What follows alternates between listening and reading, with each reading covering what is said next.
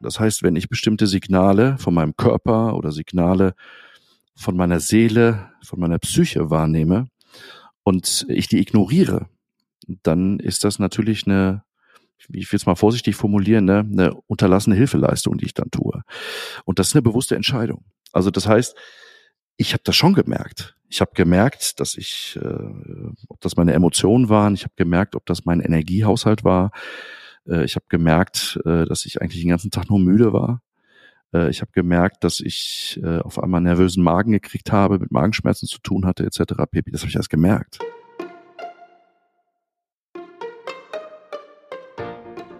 Hallo beim Getting Alive Podcast. Dein Podcast für eine Reise zu einem ausgeglichenen Leben. Hier ist dein Reisebegleiter, Daniel Friesenecker. Hallo und Servus zu dieser Ausgabe des Getting Alive Podcasts. Freut mich sehr, dass du wieder da bist und wen du da gerade gehört hast, das ist der Ben Schulz.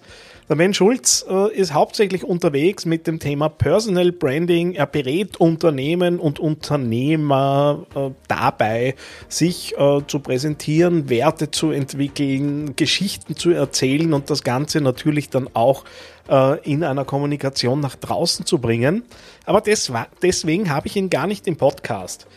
Äh, der Ben erzählt auf seinem sehr empfehlenswerten YouTube-Channel, den ich auch im Interview ein paar Mal erwähne, ähm, recht eindrücklich auch über die Tiefpunkte in seinem Leben und was er daraus gelernt hat, was er mitgenommen hat und vor allem, wie sie ihm auch heute helfen. Und auf mich wirkt er so, als hätte er aus all diesen Dingen was mitgenommen, äh, das ich einfach für erzählenswert und mehrwertstiftend halte. Und darum war es mir ein großes Anliegen, dass er zu mir in den Podcast kommt. Freut mich auch, dass er der Einladung gefolgt ist.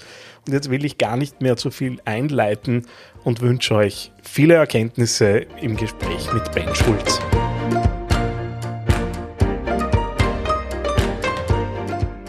Ich habe heute den Ben Schulz bei mir zu Gast. Äh, was er nicht weiß, ist, dass er äh, ganz wesentlich äh, mich beeinflusst hat, so im letzten Dreivierteljahr bis Jahr. Und umso schöner ist, dass wir uns jetzt auf diesem Wege auch treffen können. Hallo Ben. Hi, hallo, danke, dass ich hier sein darf. Ähm, wenn ich so ein bisschen zusammenfasse, dann bist du Unternehmer, Coach, Autor, Vater, Ehemann. Äh, welche Rollen füllst du sonst noch so aus? das sind ja nicht gerade wenig Rollen. Ne? Also äh, Unternehmer sein, ja, das, die Rolle, die darf ich jetzt seit gut 20 Jahren haben. Ähm, ich bin sehr früh Papa geworden. Also mein ältester Sohn ist äh, jetzt 19, er macht gerade sein Abitur. Und ähm, ich bin ja eigentlich auch noch nicht so alt. Ne? Ich werde dieses Jahr 43. Äh, obwohl ich mich manchmal, wenn ich mir die heutige Zeit angucke, ähm, mich schon zum alten Eisen fast zähle und fühle. Äh, und ja, es gab viele, viele Dinge in unterschiedlichsten Rollen. Ähm, ich sage immer, ich bin glücklich das erste Mal geschieden und äh, das war so Generalprobe und äh, bin auch wieder gut das zweite Mal verheiratet äh, und lebe in einer Patchwork-Familie heute mit sechs Kindern zwischen 14 und 24. Ähm, und als Unternehmerfamilie und äh, ist es sowieso sehr herausfordernd, mit Dingen umzugehen.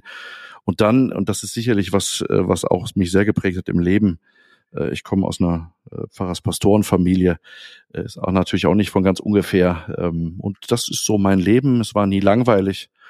Und äh, ja, gibt viele Rollen den Eindruck könnte man auch gewinnen, wenn man deinem, deinem großartigen YouTube-Channel folgt, äh, wo ja ganz viel äh, auch, auch vorkommt. Und wenn ich dich so beobachte und äh, auch so die Dinge sehe, ähm, die, die du so machst, dann ist Arbeit ein wesentlicher Bestandteil deines Lebens. Du hast es gerade gesagt, Patchwork-Familie mit vielen, vielen Mitgliedern. Das heißt, auch Familie spricht, äh, äh, also nimmt einen großen Teil deines Lebens ein und jetzt gibt's diesen Begriff der Work-Life-Balance. Kannst du damit was anfangen? Gibt es den Unterschied zwischen Work und Life? Also Work-Life-Balance ist für mich äh, spätestens jetzt seit zweieinhalb Jahren tot. Das gibt's nicht mehr. Ähm, ich sag mal, als äh, das ganze Thema Corona um die Ecke kam mit Lockdown etc. pp. und Arbeiten in Remote stattgefunden hat, haben wir auf einmal festgestellt, dass mit Work-Life-Balance gar nicht mehr so einfach ist und das lässt sich gar nicht mehr trennen. Ich glaube, dass bei Selbstständigen und Unternehmer, die können das sowieso nicht trennen, weil die sind eh, eh irgendwie 24-7 irgendwie auch mit diesen Themen beschäftigt. Und die haben zwar einen Rollenwechsel äh, innerhalb des Alltags, aber da spielen diese Dinge doch irgendwie alle eine Rolle. Und äh, ich glaube, dass Work-Life-Balance äh, abgelöst wird, ähm, abgelöst von einem neuen Begriff, der für mich Self-Care heißt. Mhm. Ähm, Self-Care ist leider so in den letzten Jahren so ein bisschen so verrucht geworden, weil man immer nur dachte, das ist so in so einer Yoga-Ecke oder äh, man sieht dann bei Insta irgendwie die Champagnergläser am Pool, wo man sagt, man hat jetzt gerade Self-Care-Time. Das ist nicht Self-Care.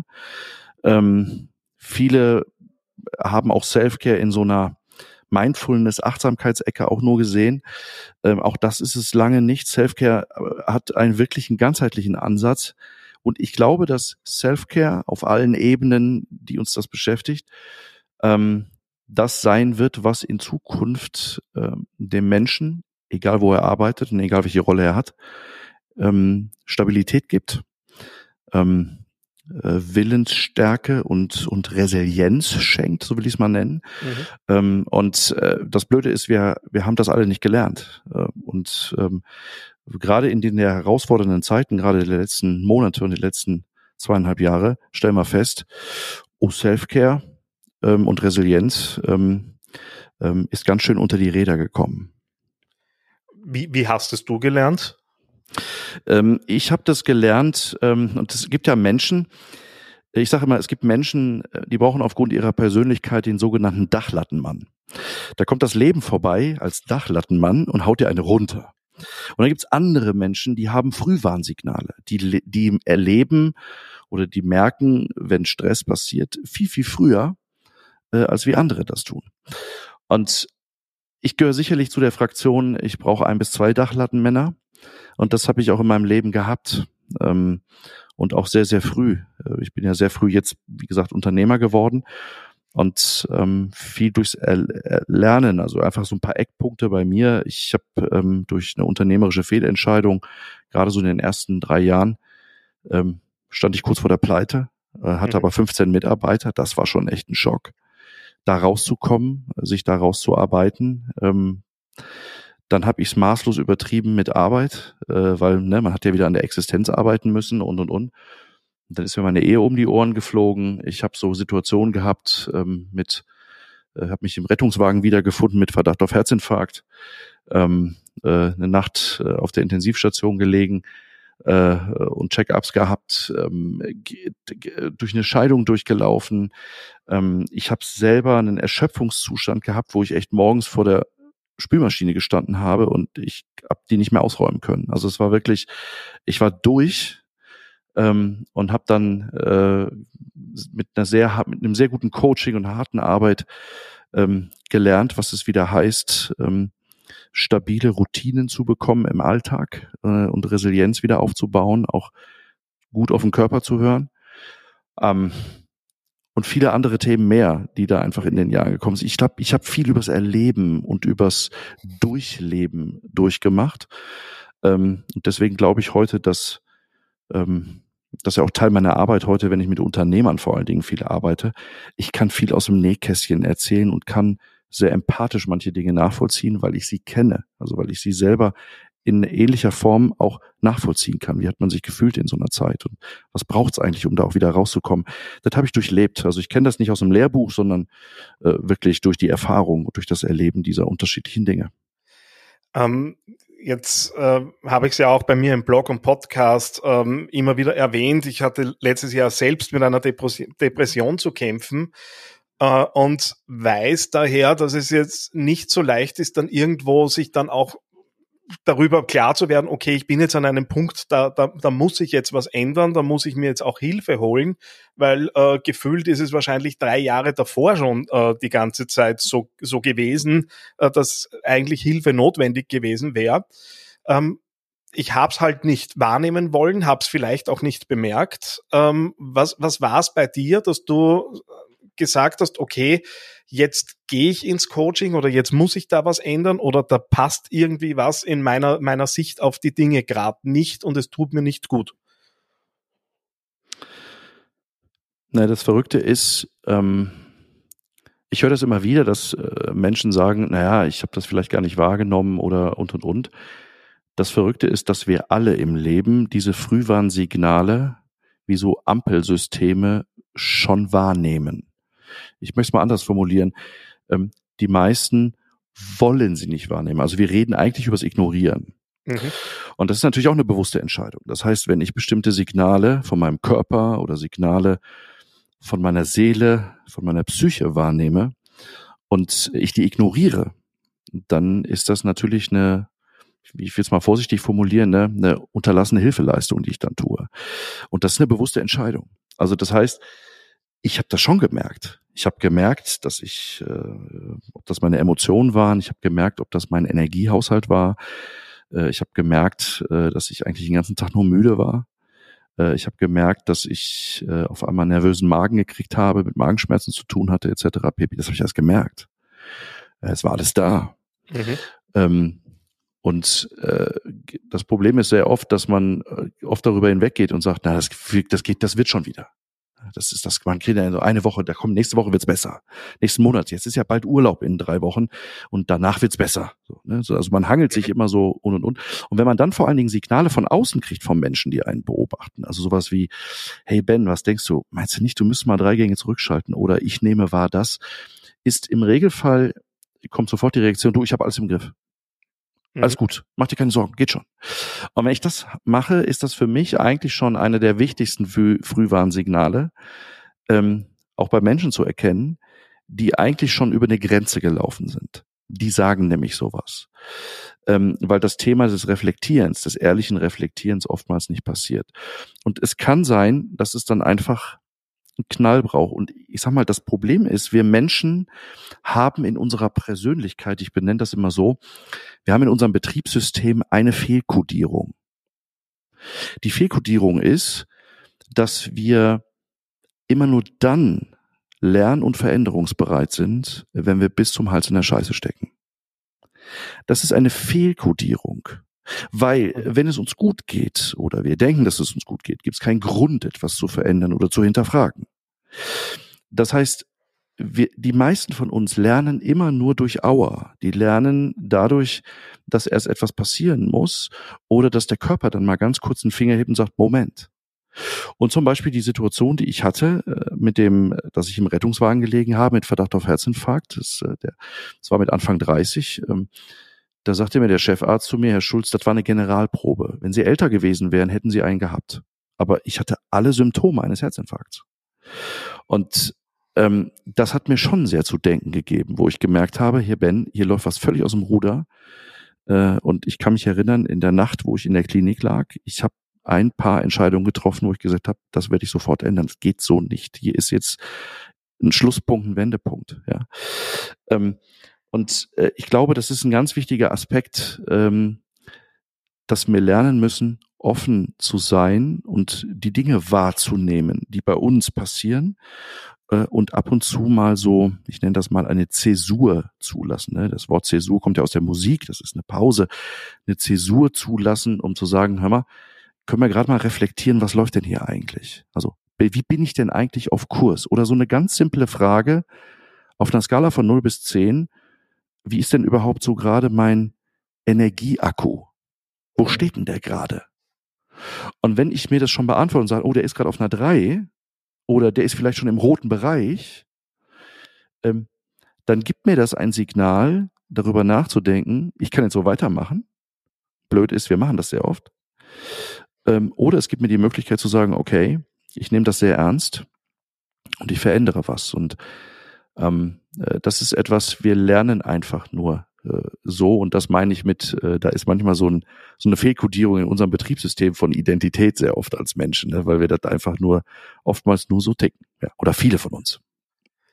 Ich habe jetzt in den letzten Jahren äh, mich ja mit diesen ganzen Coaching und Selbstcoaching-Themen und auch Achtsamkeit und all die, die Begriffe, die halt äh, zu dem Thema so unterwegs sind, viel auseinandergesetzt bin dann auch in eine Ausbildung geraten, wo wir eine Trainerin hatten, die ja so am Rande der Esoterik unterwegs war, äh, was äh, für mich ehrlich gesagt nicht immer ganz leicht war, weil ich mit diesen Themen einfach nicht, nichts anfangen kann. Habe aber dann äh, auch gemerkt, äh, auch wenn die Übungen alle mitsamt nicht, nicht, nicht esoterisch waren, äh, dass es mir doch sehr geholfen hat. Und jetzt gibt's dann so einen anderen Teil in, in meinem Leben äh, und meine Frau war so die erste, die diese Veränderung natürlich äh, hautnah mitgekriegt hat, äh, wo die auf einmal zu mir gesagt hat, du sprichst jetzt anders, du bist, äh, du, du redest ruhiger. Dann habe ich die ersten Übungen mit ihr gemacht, weil sie neugierig war, wo sie gesagt hat, ich kenne dich nicht, äh, so, so hast du noch nie mit mir gesprochen. Wie vermittle ich jetzt äh, deiner Meinung nach Leuten, die mit diesen Themen noch nichts anfangen kann, die vielleicht erst zu Beginn beginnen, äh, da reinzuspüren und zu merken, da liegt was vielleicht ein bisschen quer zu dem, wie es sein sollte, ähm, weil wir ja relativ schnell in zumindest in meiner, meiner Wahrnehmung in so einer vorurteilbehafteten Ecke irgendwie sind, wenn es um solche Themen geht. Hm. Ähm ich benutze nochmal das Wort Self-Care. Mhm. In dem Bereich Self-Care, es gibt unterschiedliche Bereiche, den Self-Care sich anguckt. Und ein Bereich in Self-Care hat was mit meiner Seele zu tun. Ähm, wir reden auch oft darüber, wir müssen mal Seelenhygiene betreiben. Das ist so ein Begriff, den manche kennen. Ne? Das meinen sie eigentlich, wir müssen uns mal auskotzen, ne? also wir müssen unsere Seele mal freikriegen. Ich glaube, dass äh, Glaube und Spiritualität, die ganz eng mit dem Thema Seele zu tun haben, äh, einer der wesentlichen Elemente ist für uns Menschen. Warum? Wir haben über Jahrzehnte lang eigentlich alles dafür getan, um Spiritualität aus unserem Leben zu verbannen. Wenn wir uns mal Urvölker angucken, wenn wir uns mal die Themen angucken, wie, wie früher die Menschen vor, Hunderten von Jahren mit dem Thema Spiritualität, Weltanschauung, ähm, ich will nicht Religion sagen, aber ähm, äh, mit diesen Dingen der Seele umgegangen sind, war es es Teil vom Leben. Das war schon immer beim Menschen so. Äh, der Mensch ist ein spirituelles Wesen. Soll jetzt gar nicht esoterisch klingen, aber mhm. das sind wir einfach. Das ist Teile von uns. Das Problem ist, dass die neue Welt, die neue Zeit, hat uns das abtrainiert. Wir haben den Bezug zu Spiritualität so wenig. Und wenn wir an Spiritualität denken, dann denken wir nur noch an die evangelische oder katholische Kirche. Vielleicht noch an den Islam. Aber mhm. da wollen wir eigentlich gar nicht dran denken. Also das ist so dieses, ja, das ist, wir sind da auch ganz blöd auch von äh, äh, geprägt worden. Und ich kann das sagen, ich komme ja aus einer Pfarrers-Pastorenfamilie, also Spiritualität war bei uns ein Riesenthema zu Hause und ist für mich auch nach wie vor ein wichtiger Stellenwert auch in meinem Leben, weil ich bin auf der einen Seite auch so geprägt worden und ähm, äh, ich sowohl bei meinen Eltern wie bei meinem, auch mein Großvater war schon, ich sage es immer in dieser Gilde schon unterwegs. Ähm, äh, das heißt, man saugt das auch sehr mit der Muttermilch auf. Spiritualität ist Teil von Mensch.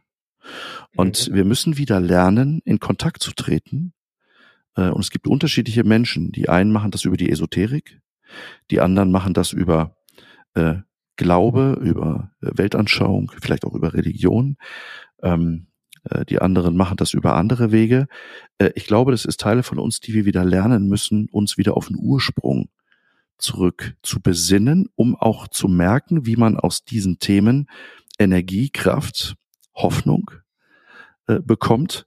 Und das tut unserer Seele gut. Wir reden über, die Seele muss heilen. Und ich glaube auch gerade, dass Menschen, die in, einer, in einem Erschöpfungszustand sind oder vielleicht auch in einer Depression sind, äh, die, die können das auch spüren, wie Seele heilen kann und wie sie neue Energie kriegen dadurch. Ähm, äh, wir dürfen es einfach, wir müssen einfach lernen, damit mal wieder normal umzugehen. Und das ist äh, was, das fällt vielen einfach schwer, weil es ist so abstrakt auch für viele. Ja, vor allem, es ist nicht, nicht greifbar und äh, ehrlicherweise, auch wenn ich mich davor schon beschäftigt habe, wenn mir äh, im, in der Hochphase meiner Depression jemand gesagt hat, ich soll, ich, ich soll mich jetzt mit äh, meinen spirituellen Anteil äh, irgendwie auseinandersetzen.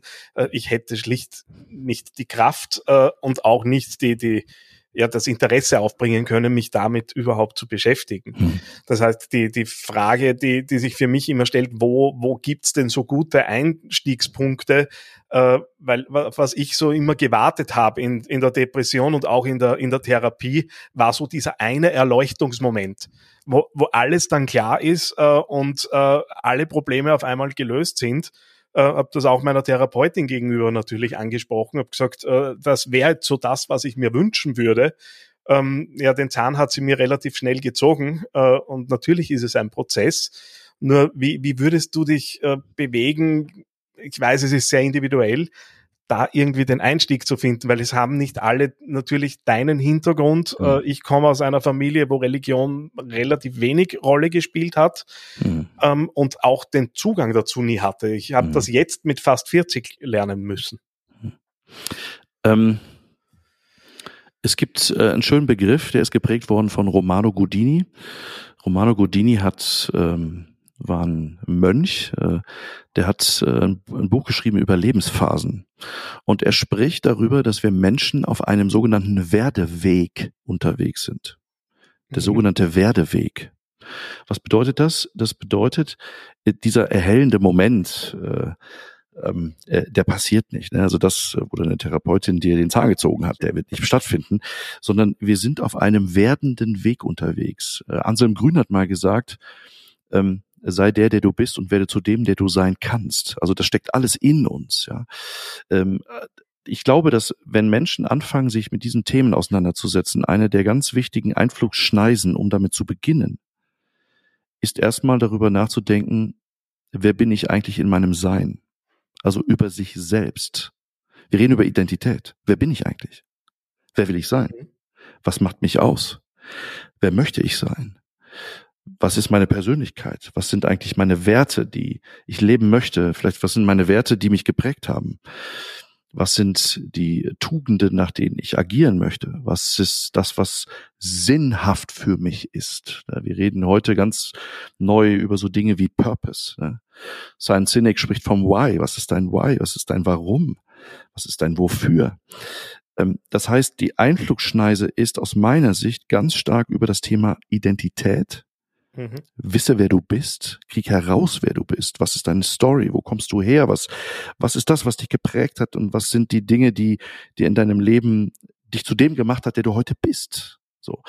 Äh, das ist, allein das ist für viele schon so schwierig und äh, ist gar nicht so einfach, weil es gar nicht innerhalb von 60 Minuten packbar ist, sondern es gibt ganz viele Anknüpfungspunkte, wo ich sage, ja, da, da kann man einem Menschen auch über eine längere Zeit, ähm, vielleicht auch mit einem guten Coach, ähm, begleitend, reflektierend durch solche Fragestellungen äh, sich diesen Themen nähern. Und dann komme ich auch irgendwann an den Punkt, dass ich mir die Frage stellen muss, was bedeutet denn eigentlich für mich Spiritualität?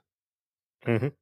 Ich glaube, dass diese Frage gar nicht eine Frage ist, die ich ganz am Anfang stellen kann, sondern ich glaube, dass diese Frage irgendwann zu einem Moment auftaucht, wo ich sage, okay, was heißt das denn für mich eigentlich? Und das ist auch Teil meiner Historie. Also wie bin ich denn auch spirituell geprägt worden in Gesellschaft, in Umfeld, in Familie, in Systemen, in denen ich war? Bin ich überhaupt geprägt worden?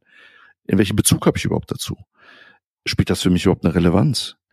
Könnte es für mich eine Relevanz spielen? Also diese Offenheit zu haben, mit diesen Themen, sich diesen Themen zu nähern, dann kann auf einem Werdeweg ein Prozess entstehen, der ich glaube, das freilegt und freischält, was schon längst in uns steckt und was vielleicht verschütt gegangen ist.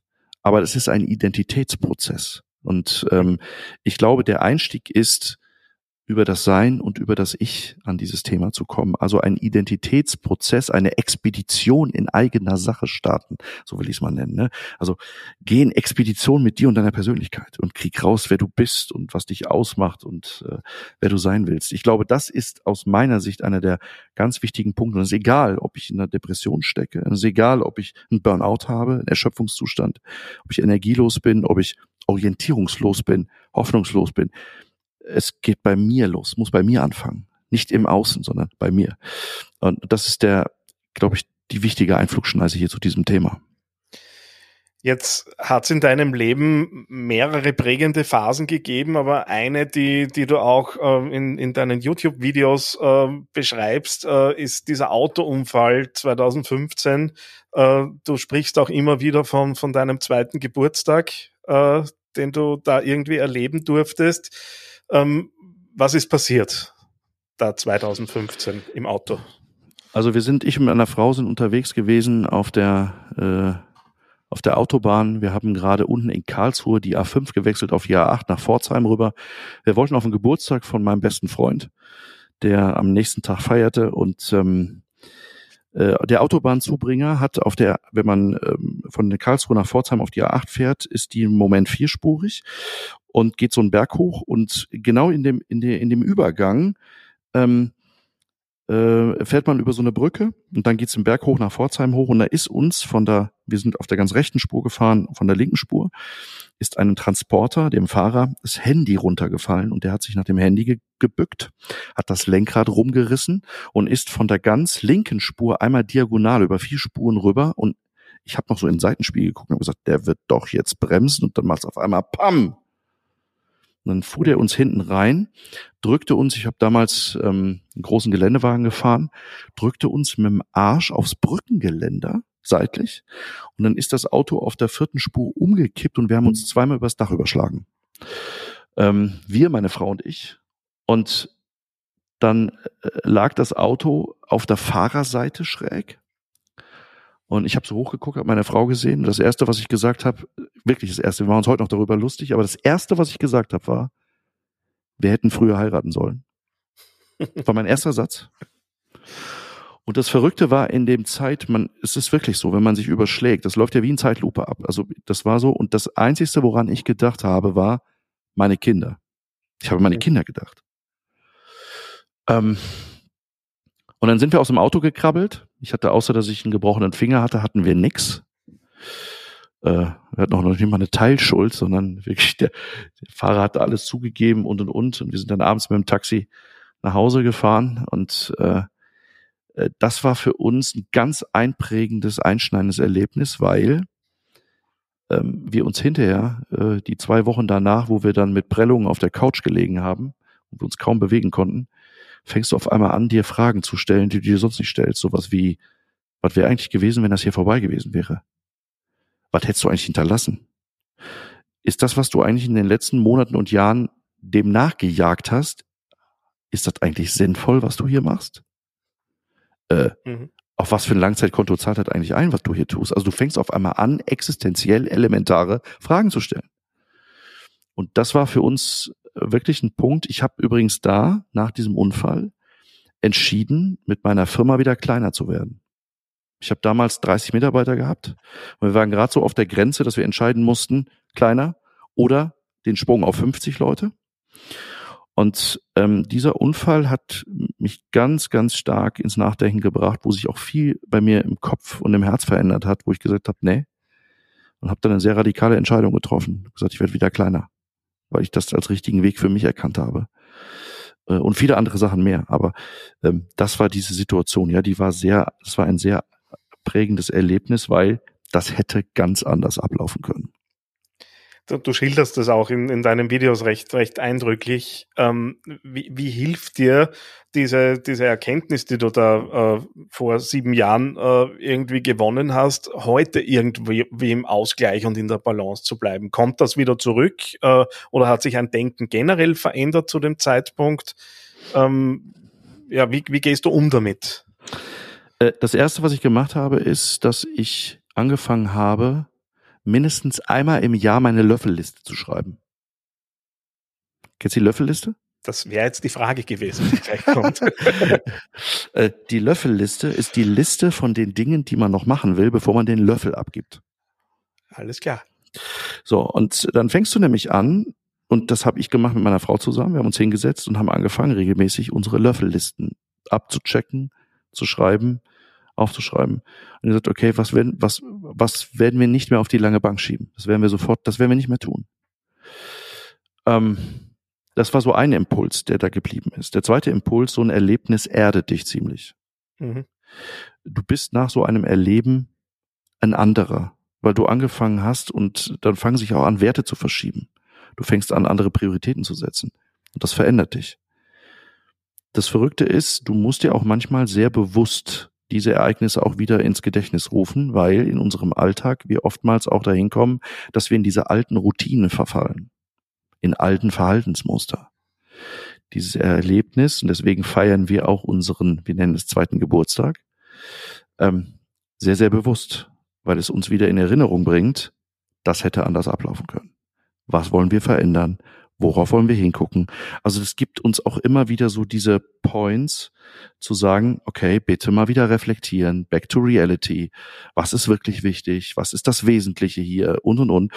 Ähm, und so benutzen wir dieses Ereignis heute jetzt nach den ganzen Jahren, dass es uns hilft, an den unterschiedlichsten Stellen wie neue Rituale zu installieren und sich auch immer wieder dem bewusst zu werden, ähm, was ist da gewesen und was ist das Resultat daraus gewesen und was heißt das heute für uns und wo habe ich vielleicht in den letzten Monaten das wieder nicht so auf dem Radar gehabt und wie sollte ich das wieder auf den Schirm kriegen?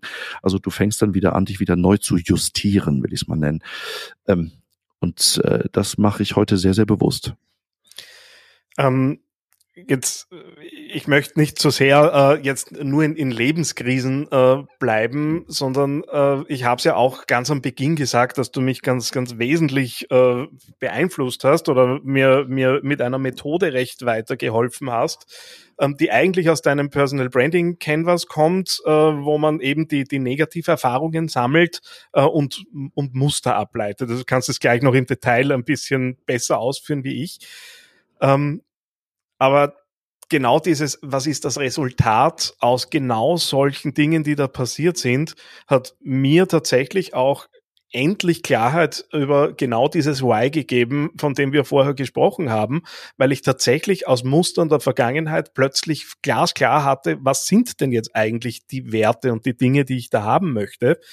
Und ähm, das ist auch das Schöne, weil wir es im Gespräch jetzt immer wieder hatten, äh, einfach was lerne ich aus, auch draus und was, wie ziehe ich mir das Positive daraus? Äh, und äh, die, diese Methode, äh, ich halte sie für großartig, ich kannte sie vorher nicht äh, und hat mir nicht nur in Bezug auf mein Geschäft weitergeholfen, sondern tatsächlich auch in der, in der, in der eigenen Persönlichkeit. Mhm. Du meinst wahrscheinlich die Übung der Lebenslinie, ne? Genau. Ähm, die Lebenslinie ist eigentlich ein Coaching-Instrument, ähm, was ich vor vielen Jahren gelernt habe in, in meiner Business-Coach-Ausbildung, die ich gemacht habe. Ähm, es ist eigentlich ein sehr, sehr mächtiges Instrument, weil du kannst äh, mit dieser Lebenslinie ähm, kannst du sehr viel aufdecken und Muster erkennen. Und das ist, glaube ich, das ganz Spannende, dass wir mal reflektierend zurückgucken. Der, der wir heute sind, die Menschen, die wir heute sind, das sind Ereignisse aus der Vergangenheit und bestimmte Erlebnisse, die uns zu diesem Menschen gemacht haben. Das Spannende ist, dass wir in diesen Ereignissen Verhaltensmuster erkennen. Und ich natürlich mit dieser Lebenslinie Erkenntnisse kriege, wo ich sage, wie kann ich denn prophylaktisch für die Zukunft bestimmte Dinge einfach ändern, damit mir das nicht wieder passiert. Und ähm, deswegen ist diese Übung auch so so tief, wenn man sich da ganz intensiv mit beschäftigt, ähm, es geht überhaupt nicht um diese Frage, und das ist das, was ich manchmal so in der Psychologie äh, und in der Therapie nicht ganz so äh, spannend finde, ist, äh, die beschäftigt sich oftmals sehr stark mit dem Dinger, wo Dinge herkommen. Äh, was für mich viel, viel interessanter ist, ist die Frage, naja, wenn ich weiß, wo etwas herkommt, hilft mir das überhaupt erstmal gar nicht weiter. Dann habe ich diese Information, aber was mache ich damit? Gar nichts. Mhm. So, dann weiß ich, wo es herkommt und dann ist es nicht anders. Was viel spannender ist, ist zu sagen, ja, es war da. Es ist okay, dass es da war. Also es ist eher so dieser versöhnliche Teil auch mit Situationen und zu sagen, was lerne ich daraus für die Zukunft? Was werde ich in Zukunft anders machen? Was sind, ist die Lernkurve, die mir das zeigt, was ich in bestimmten Situationen oder bei bestimmten Ereignissen in Zukunft anders steuere. Wir reden über Handlungsfähigkeit. Mhm. Und zwar durch dass ich ein Mehrwissender bin. Das funktioniert natürlich nur über eine gute Reflexion, weil das geht nicht nur über Intuition, sondern mir muss einfach auch klar sein, warum sind Dinge so passiert oder warum habe ich auch vielleicht Dinge so entschieden, wie ich sie entschieden habe, die mich vielleicht auch in eine Sackgasse gefahren haben, damit sie mir nicht nochmal passieren. Also, und das ist, äh, das ist, glaube ich, so ein ganz wichtiger Punkt. Da sind wir wieder bei dem Wort Werdeweg. Der Werdeweg heißt, es gibt Lernkurven. Die spannende Frage ist, ist es wirklich eine Lernkurve oder bleibt es eine flache Gerade? Wenn es eine flache Gerade bleibt, dann fällt mir der Scheiß immer wieder auf die Füße. Wenn es aber eine Lernkurve ist, dann ziehe ich aus diesen unterschiedlichen Dingen Informationen und Erkenntnisse, die ich einsetze, um Musterunterbrechungen zu machen. Ne, so würde der Coach darüber reden. Mhm. Vielleicht eine Musterunterbrechung. Und Musterunterbrechung, das ist, das sind Trampelpfade im Kopf die muss ich erlernen, die muss ich regelmäßig gehen, die muss ich umtrainieren. Das ist auch gar nicht so trivial. Aber es schafft mir die Möglichkeit, neue Realitäten zu schaffen, meine eigenen Lebensstory. Und ich frage immer, wie möchtest du deine Erfolgsstory im Leben? Wie möchtest du die weiterschreiben? Wie soll die weitergehen? Ähm, du sitzt auf dem Regiest Regiestuhl deiner Story. Und ähm, der Punkt ist, wir, wir haben ja den riesen Vorteil, dass wir in unserem Leben sowohl Autoren, Regisseure und Akteure zugleich sein können. Und äh, ich ver verbinde das immer äh, mit so diesem der Lebensbühne. Was ist eigentlich deine Story, die auf dieser Lebensbühne ablaufen soll? Und du bist Autor, du bist Regisseur du bist Akteur. Und das ist das Privileg, was wir Menschen haben.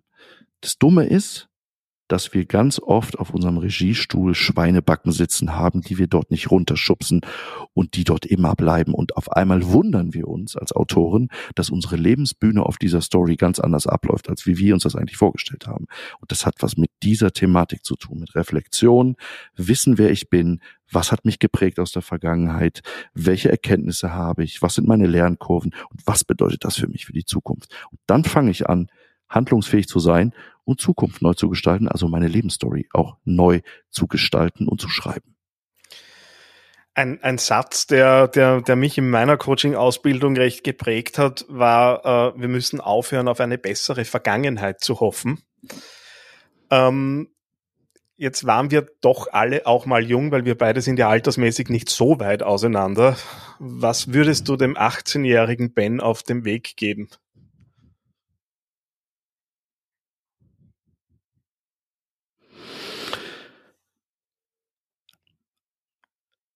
Ähm, ich würde dem 18-jährigen Ben auf den Weg geben, dass ähm, äh, Lebensweisheit äh, und Lebenserkenntnis äh, nur durchs Erleben kommt äh, und wir die Dinge ausprobieren müssen. Und ähm, ich glaube, äh, dass es gut ist, die Dinge zu durchleben und auch manchmal auch durch Drucksituationen durchlaufen zu müssen, weil das Leben ist nicht nur alles happy clappy und äh, Kaschmir.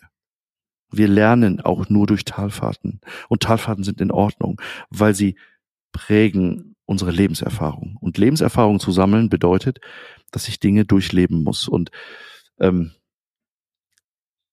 der, dieser Wunsch, ich sage, meinem, meinem 18-jährigen Ich wäre, kriege noch mehr heraus, wer du bist und fange an, deine Identität noch viel stärker zu entwickeln, dich weiterzuentwickeln äh, und sie auszuleben. Und das meine ich nicht mit Egoismus, sondern das meine ich mit Identität auszuleben im Sinne von, wisse, wer du bist und treffe die Entscheidungen, die artgerecht für dich sind.